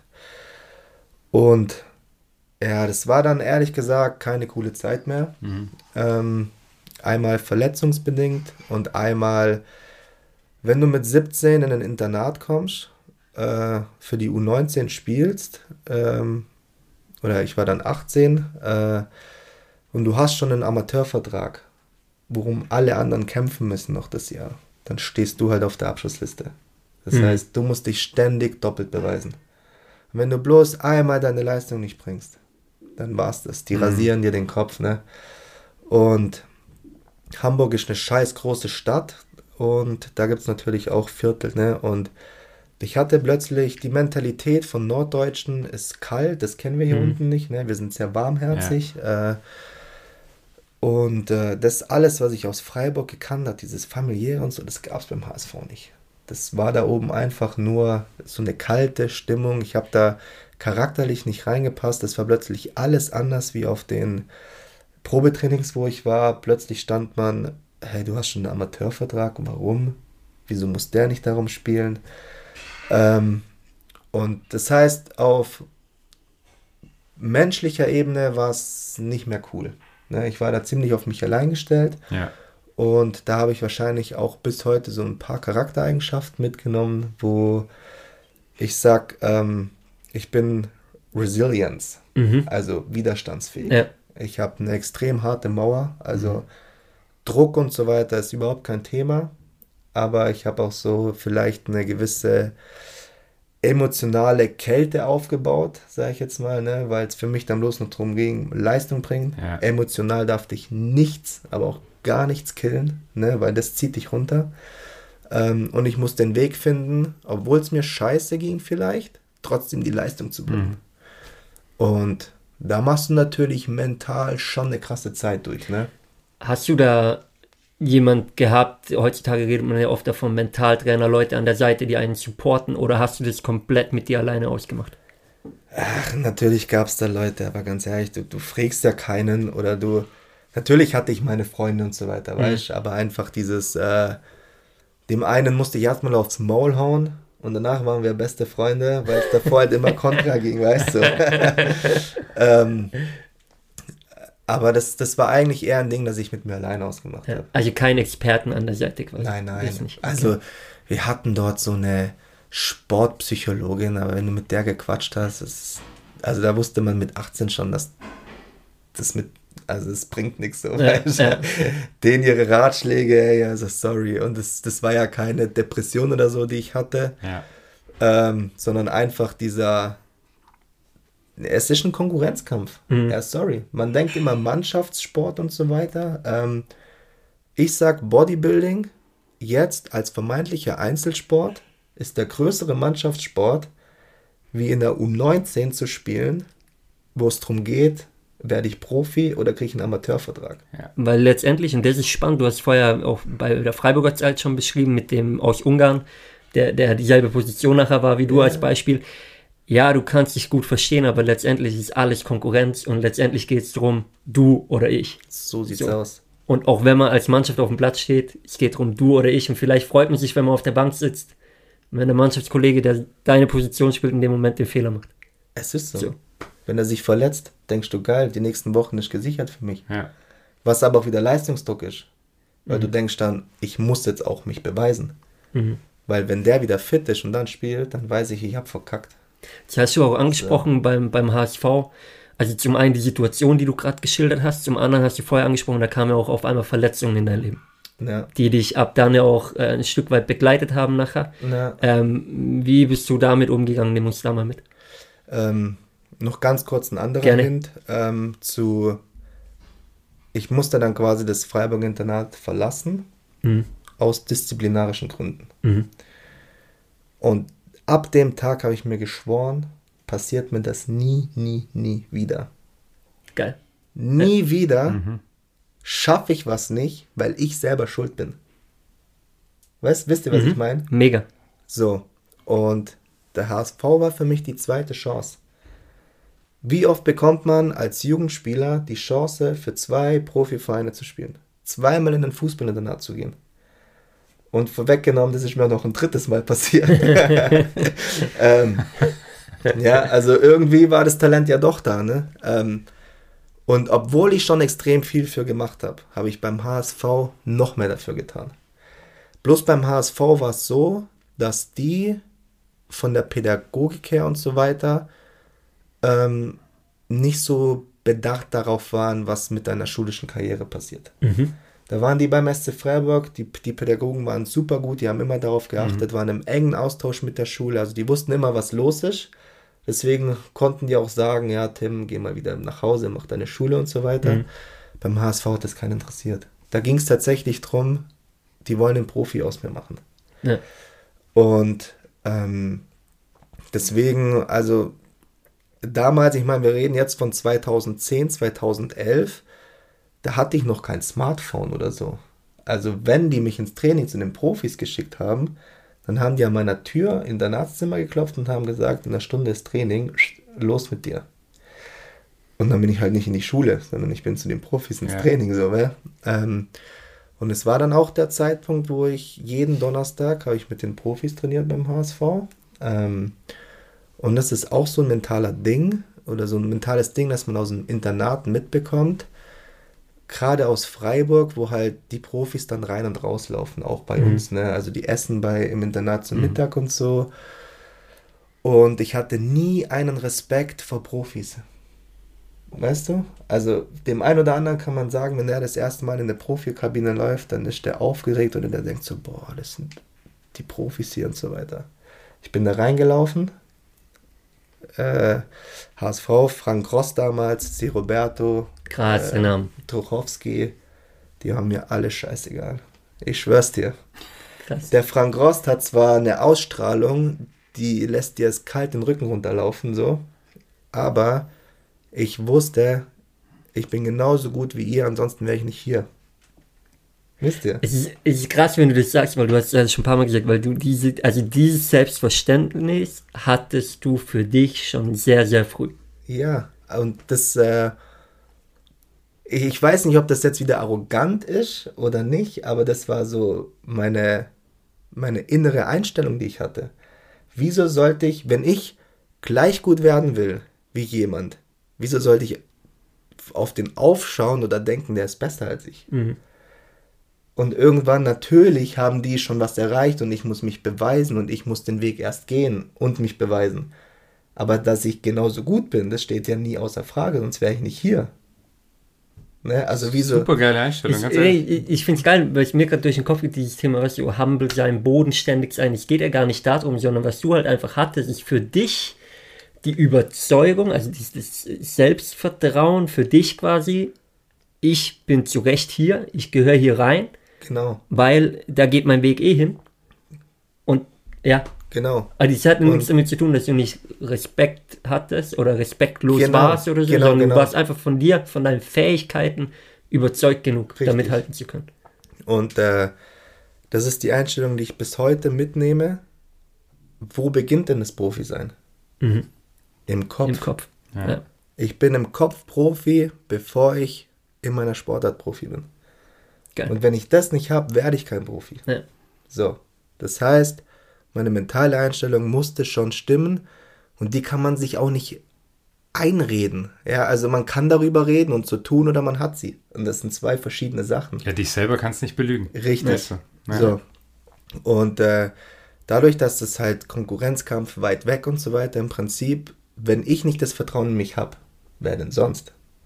So, ich musste also schon relativ früh mich damit beschäftigen, mich selbst zu motivieren, sage ich jetzt mal, oder halt äh, Sachen, die mich runterziehen, wegzuhalten. So. Ja. Ähm, und deswegen gab es auch viele Trainer, die quasi zu mir gesagt haben, hey, Binder, im Einzelsport bist du wahrscheinlich besser aufgehoben als in einem Mannschaftssport, weil ich schon immer so besessen war, in dem besser zu werden, was ich mache. Mhm. Aber vielleicht auf Kosten anderer auch ab und zu, ja. Also ich, ich hätte den Ball niemals nach rechts gespielt für ein hundertprozentiges Tor, wenn ich die Chance gehabt hätte, das Ding selber zu machen. Also dieser, äh, kann man es Egoismus nennen? Auf dem Platz ist, dann, es ist safe. Ne? Ich wollte das Spiel entscheiden. Ja. Ich wollte es keinem anderen überlassen. Ja. So, weißt du, wie ich meine? Ja, Würdest du es heute auch noch so machen? Ich würde es heute immer noch genauso machen. Krass. Weil du sagst, also von deiner Überzeugung her, um letztendlich den Sprung zu machen, musst du halt der sein, der der, ähm, der, der, der, das Ding nachher macht, zum Beispiel, der das Risiko geht, aber der nachher halt auch dadurch, wenn die 50% positiv laufen quasi, Ja. der Matchwinner ist und, und dadurch halt auch Aufmerksamkeit bekommt, einen Profivertrag eventuell bekommt. Aber du würdest es wahrscheinlich auch im Champions League-Finale machen, zehn Jahre später. 100 Prozent. Ja. Aber weißt du, an was mich das erinnert? Nur mal ein Beispiel ganz kurz, für die, die jetzt auch zuhören. Äh, Thema Arjen Robben. Bei Bayern im einen Jahr war er der Buhmann. Er war der meistgehasste Spieler, wahrscheinlich so jetzt über, äh, sag ich mal ganz hart, Ja. von den Fans eine Zeit lang. Dieses Jahr, wo er gegen Dortmund das Finale verkackt hat, die Champions League äh, verschossen hat, Elfmeter verschossen hat und so weiter. Und im Jahr danach und das ist ja heute noch für alle, ist er Mr. Wembley, weil er das entscheidende Tor macht im Champions League Finale 2012. Und jeder sagt, Arjen Gott, äh, Arjen Robben, ich liebe dich, so ungefähr. Ne? Nee. Hey. Das ist so krass. Schweinsteiger, Ja, Weltmeisterschaft, Finale. König. Hey, aber das nicht, also nicht, weil er das Tor gemacht hat, sondern Nee. halt diese Persönlichkeit, die auf dem Platz Ja, war. ja. Und ich krieg gerade Gänsehaut, wenn ich daran denke. Ja. Und irgendwann hat sich bei mir diese mentale Ding entwickelt, dass mir plötzlich solche Leute wie Effenberg, Mhm. Schweinsteiger oder so viel mehr imponiert haben, wie Leute, die in Übersteiger konnten oder so. Geil. Also, also das, das- hat sich schon gewandelt dann bei dir. Ja, Quasi zu Und- wem du auch aufgeschaut hast. aber schon relativ, auch wenn ich jetzt nicht der Spieler war, Ja. weißt, aber ich wollte diese mentale Stärke haben. Und diese kompletten Ausnahmetalente, wie jetzt ein Cristiano Ronaldo, der hat halt beides. Mhm. Aber Ja. der hat auch diese brutale mentale Stärke. Mhm. 100 Prozent. Mhm. Ähm, ja, also das, das war dann irgendwo so der Punkt, wo ich mich viel mehr mit beschäftigt hat. Ne?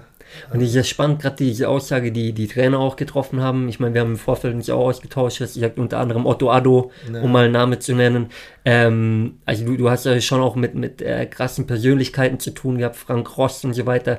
Ähm, das macht ja auch was mit einem. Ich meine, andere, Fabi wie du und ich, wir sitzen vorm Fernseher und kennen die daher und sagen, Frank Rost, krasser Typ und du hockst halt neben ihm in der Kabine so ungefähr. Ähm, letztendlich beim HSV, nur auch mit, mit äh, Auge ein bisschen auf die Zeit, ich würde so gern ewig lang darüber Oh, ja, reden, ja. aber ähm, wie letztendlich hat es da ja auch nicht geklappt. Also der, der Ja. Weg, der große Weg zum Profi letztendlich, äh, blieb der da noch verwehrt? Ja.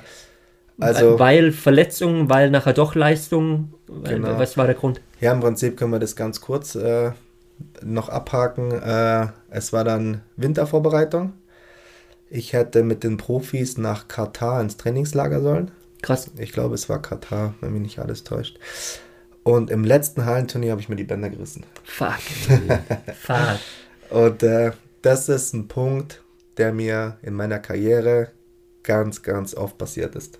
Dass ich, und das ist vielleicht auch ein Talent, ein schlechtes Talent, Dass immer Verletzungen Ähm, kommen dann. äh, ein Schicksal, ähm, dass ich, wenn es für richtig große Sachen, habe ich mich davor immer verletzt. Oder war ich verletzt. Ähm, kurze, also bei Freiburg dann schon, ich war ja auch in der U-Nationalmannschaft dann, die ganzen Lehrgänge, Nationalmannschaft, U16. Und da hätten, war ein großes Spiel ähm, in Berlin im Olympiastadion, das haben sie damals umgebaut gehabt. Und das gegen Frankreich. Und das Ding war ausverkauft für in U17 Länderspiel damals. Also die haben das richtig gehypt. Und dann haben wir uns davor getroffen für ein Trainingslager und so weiter. Ähm, und ich habe mir das Kreuzband gezerrt. Scheiße. Direkt davor. Und bin dann trotzdem hingefahren. Ich habe keinem was gesagt. Ja, Weil du spielen wolltest bei weil ich wollte dahin einfach. Krass. Ich wusste aber irgendwie, ich saß dann im Zug, bin dorthin gefahren zu dem Trainingslager und wusste, ey, eigentlich kann ich nicht laufen. Wie mache ich das jetzt, dass ich mich so verkaufe, dass ich trotzdem an dem Tag mit dabei bin? Aber es hat natürlich nicht funktioniert. ähm, ja, das, das so, so als Punkt zum Beispiel. Dann natürlich eben ähm, der Punkt mit äh, dem HSV dann damals, äh, wo ich dann erstmal weg war. Das war schon so ein krasser Knackpunkt für mich, äh, wo ich sage, boah, das hat mich so ein bisschen runtergezogen. Mhm. Ähm, weil du bist dann plötzlich 800 Kilometer von zu Hause entfernt, bist verletzt, kannst nicht trainieren, hast gerade richtig verkackt, hättest wahrscheinlich Profi werden können und du hockst in deinem Internatszimmer und guckst auf die Uhr und kannst einfach nichts machen und musst zur Schule gehen. So, nee, das bockt nicht. Bricht es ein? Ähm, Oder, oder macht sich rückblickend auf die Zeit heute, von heute gesehen, stärker? Ja, es, es macht dich definitiv stärker, weil wie gesagt, ich habe mir dann schon so eine Einstellung, äh, das geht dann einen Tag oder zwei. Hm. Und ab dem Punkt sagst du dir wieder, okay, jetzt muss ich arbeiten, damit ich besser zurückkomme. Mhm. Und dann geht das ganze Ding wieder los. Wieder Krafttraining, was mir unheimlich viel Spaß gemacht hat. und äh, ja, dann kommen wir eigentlich relativ schnell zu dem Punkt, wo ich mehr Zeit im Kraftraum verbracht habe als auf dem Fußballplatz. Also beim HSV schon. Ja. Oh, krass. Weil es dort einfach, wir hatten einen riesen Kraftraum in, im Internat, alle Möglichkeiten und äh, ja, dann ging es wirklich auch das erste Mal darum, für Ästhetik zu trainieren. Wo ich dann äh, gesagt habe, boah, ich will ein Sixpack haben Mhm. und äh, ich will einen dicken Oberarm haben und so. Und es war dann äh, ja so die erste Phase, wo ich dann auch wirklich so ein bisschen draufgepackt habe. Ähm, ja, aber das war ja dann noch lange nicht das Ende meiner Fußballkarriere. Aber lass mal, lass das mal ein bisschen quasi beschleunigen. Also ich nehme gern die, die, die für dich wichtigen Punkte raus, ne? Ja. Weil ich finde es finde es super spannend, was du, was du auch einfach mitgibst. sind auch Seiten, die ich von dir so noch nicht kenne. Ähm, aber letztendlich hat es beim HSV ja, ja nicht geklappt. Und der Fakt ist aber, du hast vorher auch schon mal kurz angesprochen, du hast aber geschafft, letztendlich ja einen Vertrag zu unterschreiben in der Schweiz. genau. ähm, da Profi zu sein auch, ne, Ja. eine Zeit lang. Ähm, nehme ich da mal in ein paar wenigen Sätzen mit, wie, wie der Weg für Ja. dich war. Also Hamburg war dann einfach, es hat nicht gepasst. Ja. Punkt. Ich habe gesagt, ich will hier weg. Ich hätte noch ein Jahr Vertrag gehabt. Mhm. Hab gesagt, mache ich nicht. Ähm, vor allem war mir dann schon auch wichtig, dass ich mein Abitur mache. Ähm, bei Bundeslandwechsel ist es immer so eine Kack-Sache, dass man im Jahr, wo man das Abitur macht, das, wenn man dann einen Bundeslandwechsel macht, muss man wieder zurück Mhm. ins erste. Also es sind ja quasi ähm, Also, vier. ja, ja. Also wir haben ja noch in zwölf Jahren das Abi gemacht. Ja, Oder in in 13. 13, in 13, aber du hättest dann müssen wieder zurück in die 12. quasi, um da zu starten Genau. und dann wieder zwei Jahre zu Genau. machen. Und Okay. das habe ich dann auch gemacht, bin aber dann aufs Wirtschaftsgymnasium, In der Heimat wieder, ne? genau in Ja. Singen, hier auf der Robert Gerwig. Mhm. Ähm, und habe dort dann äh, erst in Fullendorf gespielt ähm, und dann relativ schnell zum FC Wiel, bei dem ich dann kannten, mit denen ich immer im Austausch war. Mhm. Und die eigentlich angepisst waren, dass sie damals die Absage kassiert haben. Und im Prinzip kann man rückwirkend sagen, habe ich da drei Jahre verloren, weil ich hundertprozentig in dem Jahr, wo ich beim HSV war, beim FC Wiel schon Challenge League gespielt hätte. Definitiv. Okay. Also höchste Liga in der Schweiz für die, die Zweithöchste. zweithöchste. Zweithöchste. Ähm, und so habe ich eigentlich sowohl schulisch als auch fußballerisch so ein bisschen in eine Ehrenrunde gedreht. Habe aber dann eben das Abitur fertig gemacht, konnte dann in die Schweiz, habe beim FCW gespielt. Äh, ein geiler Club, war wieder familiär, war wie in Freiburg, deswegen wahrscheinlich auch der Punkt, warum ich wieder aufgeblüht bin, so ein Mhm, bisschen. mhm. Ähm, und dann so ein zweiter Punkt. Ich war dann 21, saß mit den Managern und so weiter am Tisch und die sagen dann zu mir, ja, mit 21 ist jetzt aber wirklich der letzte Zug, einen Profivertrag zu unterschreiben. Eigentlich bist du schon zu alt. Mit 21. Eigentlich solltest du schon seit zwei Jahren Challenge League spielen, Stammspieler sein. Klar, Schweiz, alles ein bisschen kleiner und so. Ähm, aber eigentlich solltest du jetzt schon langsam mit 21 Leistungsträger Super League oder so. Krass. Und da dachte ich mir schon das erste Mal so, okay. Und es war dann auch so ein Punkt, wo ich angefangen habe, mir zu sagen, okay, ich will nicht das ewige Talent bleiben. Ich muss jetzt den Schritt schaffen Mhm. oder ich schaffe ihn nicht. Mhm. Punkt. Ich bin aber keiner, der mit 30 immer noch in der Verbandsliga rumeiert und irgendwelchen für 50 oder 100 Euro oder so. Ja. So, das ist wieder dieses Alles- oder Mhm. Nichts-Prinzip. Entweder ich werde Profi oder das war's für mich. Ähm, und dann habe ich den Profivertrag unterschrieben und in der Schweiz, so wieder nächster Schicksal. ich habe ja dieses Jahr zwischen Freiburg und Hamburg in der Schweiz gespielt. Als Jugendspieler musst du x Tage in der Schweiz gespielt haben, dann bekommst du die Schweizer fußballerische Staatsbürgerschaft. Kennst du. Ja, ja. Fabi hat es auch anbe- Ja. angeboten bekommen damals. Super. Mir haben 14 Tage gefehlt oder so. Ach du Scheiße. Scheiße. Und die haben versucht zu drehen und zu wenden mit Geld und so weiter. Und es hat nicht geklappt. Das heißt, ich hatte einen ausländischen Status, wurde nicht als Schweizer Fußballer behandelt. Mhm. Und in der Schweiz ist noch so, dass die Kapazität für ausländische Spieler sehr gering ist. Okay. Und der Platz war voll. Das heißt, alles klar, du kriegst den Profivertrag, aber wir müssen nicht ausleihen. Das heißt, ich bin zum FC St. Gallen rüber. Die sind damals mit der Amateuren in die dritte Liga aufgestiegen. Äh, mit halt Tendenz, dort im Profibereich auch äh, oder halt auch bei St. Gallen dann bei den Profis zu trainieren und so weiter. Und es war dann halt alles schon wieder so ein bisschen Larifari. Wo wieder so ein Schicksalsschlag wegen ein paar Tagen kann ich jetzt nicht hier Challenge League spielen. Es hat sich damals so angefühlt wie, wir machen es dir jetzt recht mit dem Vertrag, aber geh mal zum St. Gallen, äh, zu St. Gallen. Positiv, ich hab, wurde damals doppelt bezahlt. Krass. ähm, aber ja, das war dann so, die Saison bei St. Gallen, das war dann so der Endkiller für mich, weil die Schweizer, die haben extrem auf Physis geachtet. Denkt man nicht, aber wir haben mhm.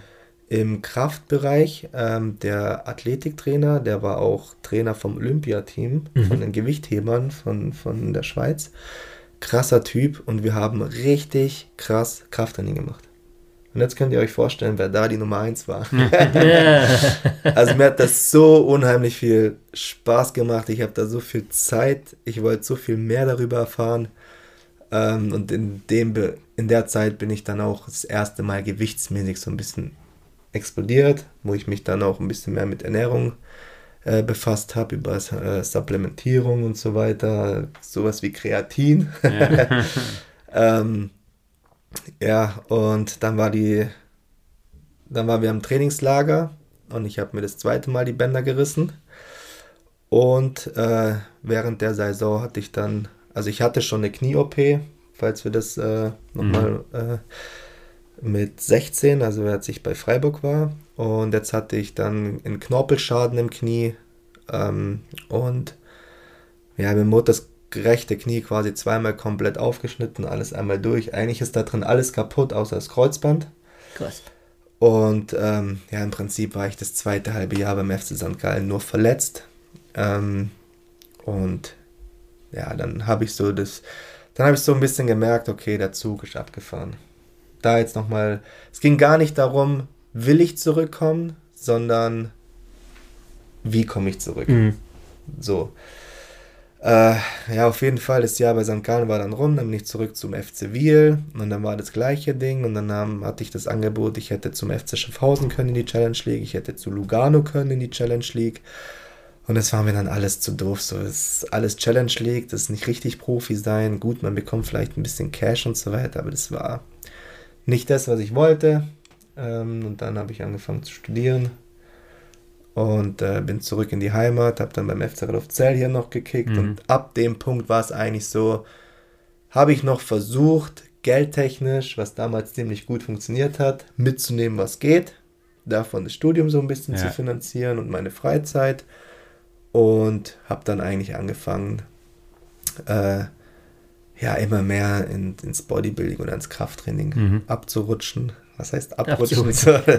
Das war dein, so, dein, deinen neuen Weg zu gehen. Quasi, ja, also es war dann so eine Hassliebe Fußball, ne? weil ähm, mein Knie war dann kaputt und als ich zurück bin, habe ich gemerkt, ich kann in, also ich war immer ein technischer Spieler, der ins 1 gegen 1 ist und ich konnte plötzlich Bewegungen nicht mehr machen, weil sie mein Knie nicht zugelassen hat. Mhm. Also ich bin immer so weggeknickt mhm. oder ich konnte die Stabilität nicht halten und ich habe Montag bis Freitag Physiotherapie gemacht, damit ich am Wochenende 70 Minuten spielen kann. Das war's dann. Mein Knie war dick, ich bin raus, habe wieder von vorne angefangen. Und dann dachte ich mir, ich bin 23, 24. Ja. So, also irgendwo macht das keinen Sinn mehr. Und ähm, ja, das war's dann, wo ich gesagt habe, du, wenn wir, wenn wir jetzt vom, vom heutigen Punkt zurückschauen, wir hatten es vorher, ähm, Fußball war für dich dann eben nur noch Nebensache auf einmal, ähm, bis du quasi nachher ganz aufgehört hast und die letzten sieben Jahre jetzt, wir hatten es vorher, machst du Bodybuilding. Du hast dann angefangen, dich intensiv damit zu beschäftigen, was ja spannend ist, jetzt durch deine Geschichte haben wir gelernt. Letztendlich hast du ein Stück weit die Leidenschaft entweder schon in die Wiege gelegt bekommen durch dein Dad ja, ja. oder aber halt auch durch, durch Fußball nachher, durch die Krafteinheiten, ja. Stück für Stück, Jahr für Jahr mehr mitbekommen. Ähm, Jetzt, wenn man dich heute sieht und, und äh, dich kennt, dich über Social Media die, die letzten Jahre verfolgt hat, auch kommt man sehen, ähm, boah, krass. Irgendwie, der, am Anfang war es so, boah, Timmy pumpt irgendwie, so vom, vom Ibiza-Timmy, so, Ja, ne, ja. so ähm, wurde, wurde auf einmal, okay, krass schon, der pumpt immer mehr, der trainiert richtig, wow, der macht Bodybuilding. Ähm, jetzt heute bist du hier, äh, 2022, du hast ähm, im, im, ja, vor ein paar Monaten quasi, ne, deinen dein, dein höchsten Titel gewonnen auch Genau. ähm, im Bodybuilding-Bereich. Äh, lass uns mal die, die, die letzten äh, Minuten, die wir hier haben im, im Podcast, auch dafür nutzen, weil ich finde es ja super spannend. Fußball hat dich geprägt.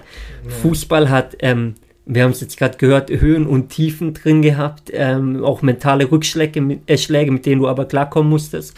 Ähm, als Außenstehender hat man oft gedacht, hier in der Heimat, ähm, äh, Timmy ist nur an der Disziplin gescheitert. So, das ist ja das, was man hier und da mal gehört hat. Es wird viel geredet, immer. Und auf einmal ist da der Tim Binder, Bodybuilder, wo jeder weiß, auch wenn man sich nicht mit dieser Sportart auskennt, wenn du eins drauf haben musst da, ist es eine fucking Disziplin. Ja. Was Ähm. hat sich da geändert bei dir? Oder eben nicht geändert, sondern nur für Außenstehende geändert, Ja. weil es eigentlich schon immer in dir war. Genau. Ähm, also zum einen habe ich plötzlich was, also diesen Spaß am Bodybuilding oder am Fitness, den hatte ich schon echt lange, ne? Ja. lange davor. Aber einmal Leistungssportler, immer Leistungssportler. Ich brauche den Konkurrenzkampf, ich brauche ein Ziel, ich brauche den Tag X, auf den ich hinarbeite. Und so war Fußball beendet und für mich war klar, ich gehe nicht nur ins Fitnessstudio. So, wenn, dann will ich einen Wettkampf machen. Und damals hatte ich 70 Kilo oder so. ähm, Was hast du heute, wenn man fragen darf? also jetzt gerade habe ich 93. Und was ist damals? Vor sieben Jahren, oder? Ja. Ja. ja Also, geil. aber natürlich kann man das Ganze jetzt. Gewicht ist eine Zahl, aber ich kann ja auch dick sein und mehr Mhm. wiegen. Ja. Klar. Oder jetzt weniger Körperfett haben und trotzdem mehr wiegen. Ja. Also ich habe jetzt eine viel bessere Form Ja. bei 23 Kilo mehr. Krass, krass. als äh, ich damals hatte. Ähm, wobei, ja, gut, äh, Gewicht und so nochmal ein anderes Thema. Ja.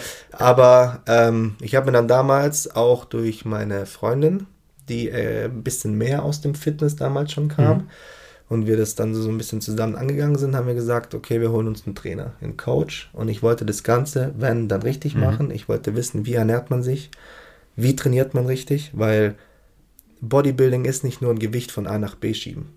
Und da kommen wir wieder auf zurück auf diese. Ähm, ich war im Fußball schon immer ein extremer Techniker und war technischer Freak. Ähm, und im Bodybuilding bin ich genau das Gleiche. Also es geht Geil. um diese Ausführung. Ihr kennt es ja selber. Ja. Vielleicht. Ähm, man kann, Man, man sieht es nicht, aber. man, man kann, man fühlt ja. Also diese Muscle-Mind-Connection aufzubauen. Äh, man, man kann so tief in diesen Muskel rein, in die, Au in die Ausführung, ja. Äh, wie isoliere ich einen Muskel im Training? Weil ich will ja nicht irgendwie wachsen. Ich muss symmetrisch bleiben. Ich muss ästhetisch bleiben. Ich muss für meine Klasse, ich brauche eine schöne Linie. Ja. Meine Arme müssen zur Brust passen, wenn meine Brust genetisch stärker ist. Wie schalte ich die aus, damit bloß meine Schulter wächst, damit es wieder zusammenpasst? Krass. Also man kann sich da extrem mit Isolationsübungen und so weiter, man beschäftigt sich plötzlich wieder extrem mit, ja, also da gehört noch viel mehr dazu, ne? Biochemie, Ernährung, wie spielen die ganzen Sachen zusammen. Und das wollte ich alles lernen, ich wollte es wissen, ich wollte es verstehen. Und ähm, ja, dann halt wieder alles oder nichts. Also entweder ich mache es richtig oder gar nicht. Das Und- zieht sich durch. ne? ja. Ähm, und das ist halt auch, wo ich sage, ja, ein Leistungssportler steckt in dir. Wenn ich heute ein Training mit jemandem mache und der sagt, ich will Muskeln aufbauen, dann sage ich, ja, dann gehen wir mal trainieren. Die haben nicht diesen Trainingsehrgeiz, Mhm. ja, den Ja, du als Fußballer auch in die Wiege gelegt bekommst, den du als klein auf hochkriegst. Wenn du mit 15, 16, 17 anfängst, Sport zu treiben, dann hast du nicht diesen Ehrgeiz, diesen Willen. Du verstehst gar nicht, was das heißt. Ja. Konkurrenzkampf oder so, weißt Ja. ähm, ja, und jetzt ist es halt plötzlich nur noch äh, du gegen dich selbst. Ne? Und das ist halt das Geile. Ich will ständig nur besser sein als ich. So, klar beweise ich mich dann auf der Bühne, Ja. aber Bodybuilding ist ein sehr subjektiver Sport. Mhm. Natürlich gibt es objektive Sachen, an die man sich richtet und so weiter. Aber ich mache plötzlich was nur noch aus Leidenschaft und aus Spaß. Im Fußball habe ich immer noch das Business dahinter gesehen. Ich wollte damit auch Geld verdienen und so weiter. Jetzt mache ich bloß noch was, was mir Spaß macht. Und da ist der Antrieb auf einmal wieder da. Ja. Ich finde es spannend, weil du dich vorher, wer sich dran erinnert, als wir es von der Freiburger Thematik noch hatten, hast du gesagt, irgendwann kam eben dieser Switch, wo es ein Job wurde. Aber so richtig, wo du befreit aufgespielt hast, war eben die Zeit, wo du, wo du Spaß dran hattest, wo Fußball noch Leidenschaft war. Jetzt haben wir wieder die Parallele in deinem heutigen Sport, im Bodybuilding. Es ist Spaß, es ist Passion. So, dann geht man, geht man drin auf, dann ist man auch bereit, diese Stunden reinzuhauen, ne? Ja. die es halt braucht, um, um letztendlich das Ergebnis auch zu Ja. bekommen. Und da sind wir bei dem Punkt Disziplin. Was ist Disziplin? Braucht man Disziplin, wenn es dir Spaß macht? Geil, Sehr, sehr guter geil. Punkt. So, Ja. also ich, ich werde ganz oft gefragt, verz ich, du verzichtest doch. Ja, auf was verzichte ich? Ja. Das Essen, was ich esse, liebe ich. Ich würde es für nichts eintauschen wollen. Ja. Ich liebe mein Frühstück, ich liebe mein Abendessen. Gut, ich habe in der Wettkampfvorbereitung vielleicht Hunger. Da muss ich halt, das ist vielleicht die Disziplin, die ich brauche, zu sagen, ich esse jetzt nichts, ich esse dann, wenn es was zu essen gibt und so weiter. Das ist aber ja. eine Periode und du weißt, die ist auch wieder zu Ende. Genau. Ja. Aber alles andere mache ich gern. Und mir macht es auch Spaß, dieses als zu extrem, ja. Also ich schieße auch gerne mal über Stil hinaus, aber das braucht es halt. Ähm, aber gut, die Zeit tickt, ey. Alles Ähm, gut, Gerade mit dem Fliegen und so weiter, ne? Bring, bring's rein auf jeden Fall. Also ähm, ich sprich's an, du, du, dein, dein Hauptjob quasi, du, du fliegst. Genau. Du bist Steward, sagt man, oder? Genau. Und ähm, fand ich immer spannend übrigens, weil wenn man das, sich das vorstellt, bildlich, ein Bodybuilder als Steward, ähm, durch, durch den Gang, die ja teilweise recht schmal sind, ja. Hey, Ich warte Mann, immer drauf, dass ich mal bei der Swiss in den Flieger steige und dich hab. Ja. Ja, aber Also, das, guck mal, das ist wieder so ein Ding, äh, also das, das kommt ja nicht von ungefähr, dass ich da bin, ne? ja, Ähm, Fliegen war schon immer eine Leidenschaft, Flugzeuge Geil. und so weiter. Ja. Und direkt nach dem Abitur war ich auch bei der Lufthansa zum Pilotenassessment Mhm. äh, in Hamburg, ähm, habe dort verkackt und das hat mich aber nie losgelassen. Mhm. Und für mich war klar, ich mache das nochmal. Und ich hatte nach dem Studium dann die Zeit, die Möglichkeit, the last chance, wie man so schön sagt. Und äh, habe das Pilotenassessment bei der Swiss nochmal gemacht. Mhm. Ähm, war wesentlich einfacher als bei der Lufthansa. Ähm, und bin aber quasi, habe mich zuerst auf die Kabine geworben dort. Ähm, und über die Kabine bin ich dann quasi immer so ein bisschen mit dem Ziel, vielleicht auch ins Cockpit zu kommen, äh, in das Pilotenassessment. Das dann quasi jetzt auch durch Corona-Zeit und so weiter. Ähm, also die ganzen Kurse wurden dann eingestampft, also es, die bilden gerade nichts mehr aus. Mhm.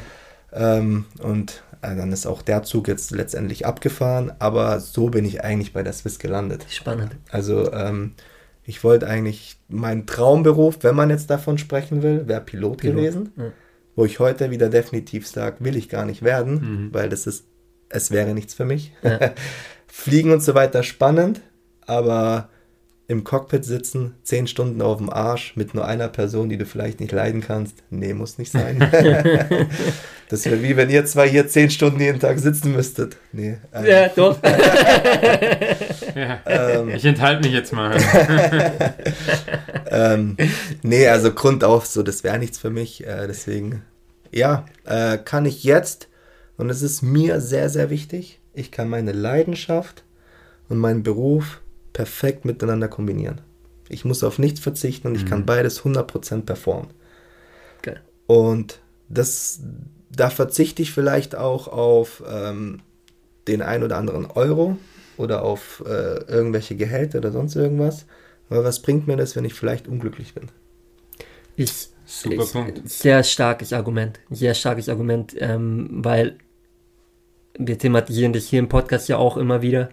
Ähm, so, wir sagen ja zwei Brüder und die Frage, wie du mehr aus dir machst, aber mehr ist nicht immer, ist nicht immer mehr. Ne? Ja. So, sondern mehr ist halt manchmal auch einfach, wie bist du happy? Mit was bist du happy? Was macht dich happy? Und wenn du deine Leidenschaft gefunden hast, egal beruflich, privat, du hast beides angesprochen gerade, vom, vom Sport her auch, dann ist, dann ist auch geil. Ja. Ja, und Dann ganz wichtig, geil. mit mehr ist ja nicht das Finanzielle gemeint. Nee, nee, nee, Ja, nee also- überhaupt nicht. Bei, gar nicht. Aber Eben. ich wollte es nur thematisieren. Ja, ja. Ja, ja. Aber wie, also erstmal, wie sieht eine Woche aus vom Trainingspensum her und wie bringst du das dann in deinen Alltag mit rein, wenn du, wenn du fliegst? Ja. Also, äh, wir haben ja die Off-Season und die Wettkampfvorbereitung. Wenn ich jetzt mal wirklich auf den Peak in der Wettkampfvorbereitung geht, wo es dann wirklich hart wird und wo das Trainingspensum auf dem höchsten Punkt steht, dann das Gute beim Fliegen ist, ich bin unterwegs oder ich bin hier. Und dann, äh, wenn ich hier bin, dann kann ich halt 100% mich auf Bodybuilding konzentrieren. Das heißt, ich stehe morgens auf ähm, und mache erstmal eine Stunde Cardio, also auf nüchteren Magen, Fettverbrennung und so weiter. Dann gibt es Frühstück, dann gehe ich nachmittags ins Training und vor der letzten Mahlzeit dann noch mal eine Stunde Cardio. Das sind dann so drei, äh, drei Einheiten am Tag, ähm, every day.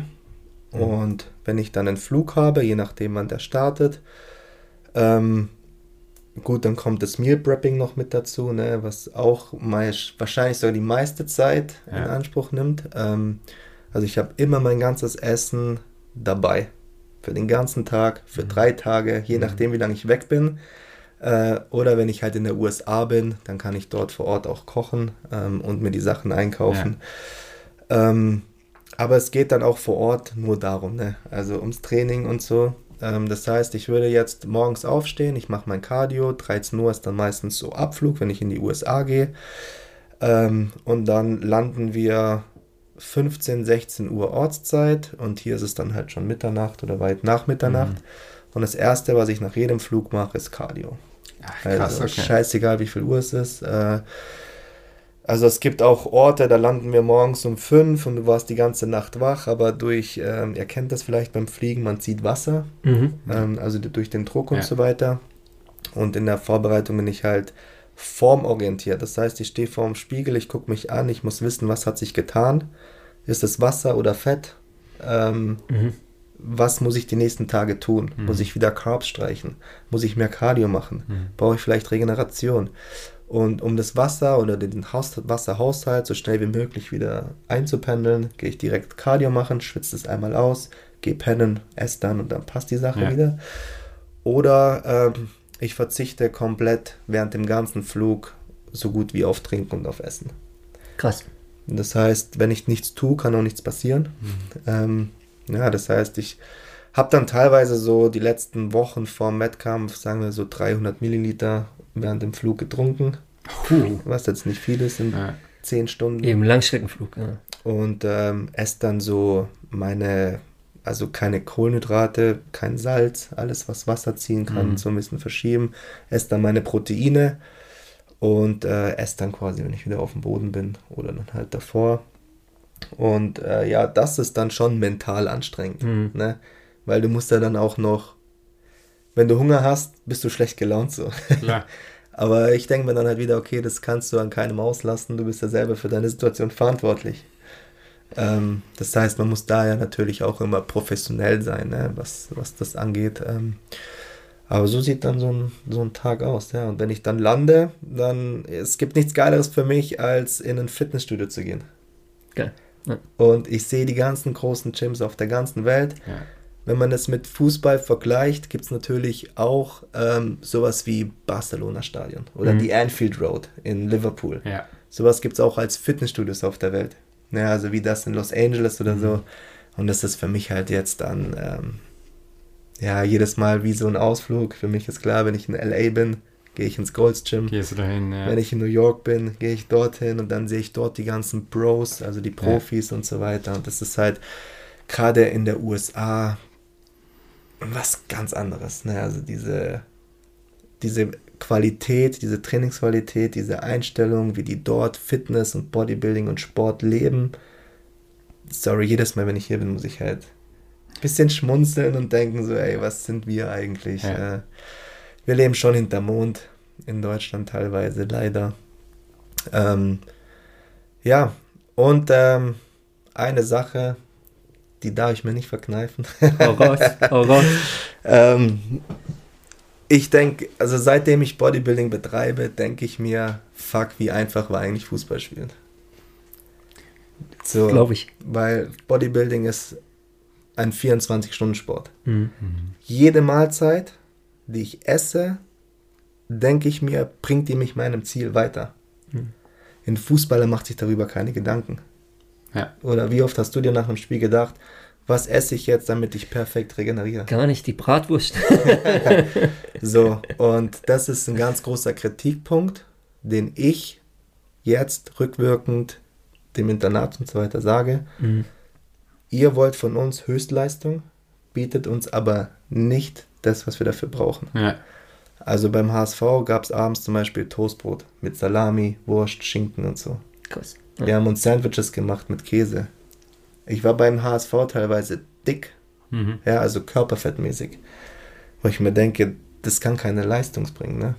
Ähm, und ja, Ist unglaublich spannend, weil du vorhin einen Punkt gesagt hast und mir fallen jetzt, ich nehme mal den Cristiano Ronaldo auf und Robert Lewandowski, ja, von Mhm. Bayern, dass ja zwei Spieler sind, die schon für Fußball jetzt fortgeschrittenes Alter haben, die aber dieses Thema halt auch, sage ich mal, 24-7 leben, ja, ja, und sich ihrem Sport äh, verschrieben haben, ja, und ähm, du siehst jetzt halt bei denen, ich glaube, wenn die ihr, äh, ihr, ihr Alter sich messen lassen, so, so körperlich gesehen, ich glaube, was war es beim, beim Cristiano, der ist jetzt Ich weiß nicht, 36 aber jung.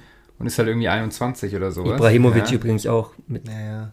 40, Ja, was also da siehst du die so. Unterschiede und andere, die halt dann so vor sich hin leben, hier äh, Burger hier und, und Döner da, Süle. die können halt mit 30, 31 fallen die halt ab, gell? weil sie das Pensum nicht mehr gehen können. Das ist so und das finde ich so krass. Also ich glaube, es ist auch kein Wunder, dass Fußballer, jeder Fußballer ist mal verletzt. Mhm.